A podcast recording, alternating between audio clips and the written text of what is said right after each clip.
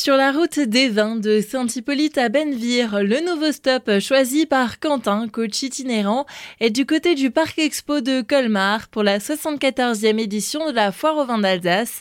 Par le biais de défis quotidiens, il propose aux visiteurs de se remettre au sport et de s'essayer à son activité.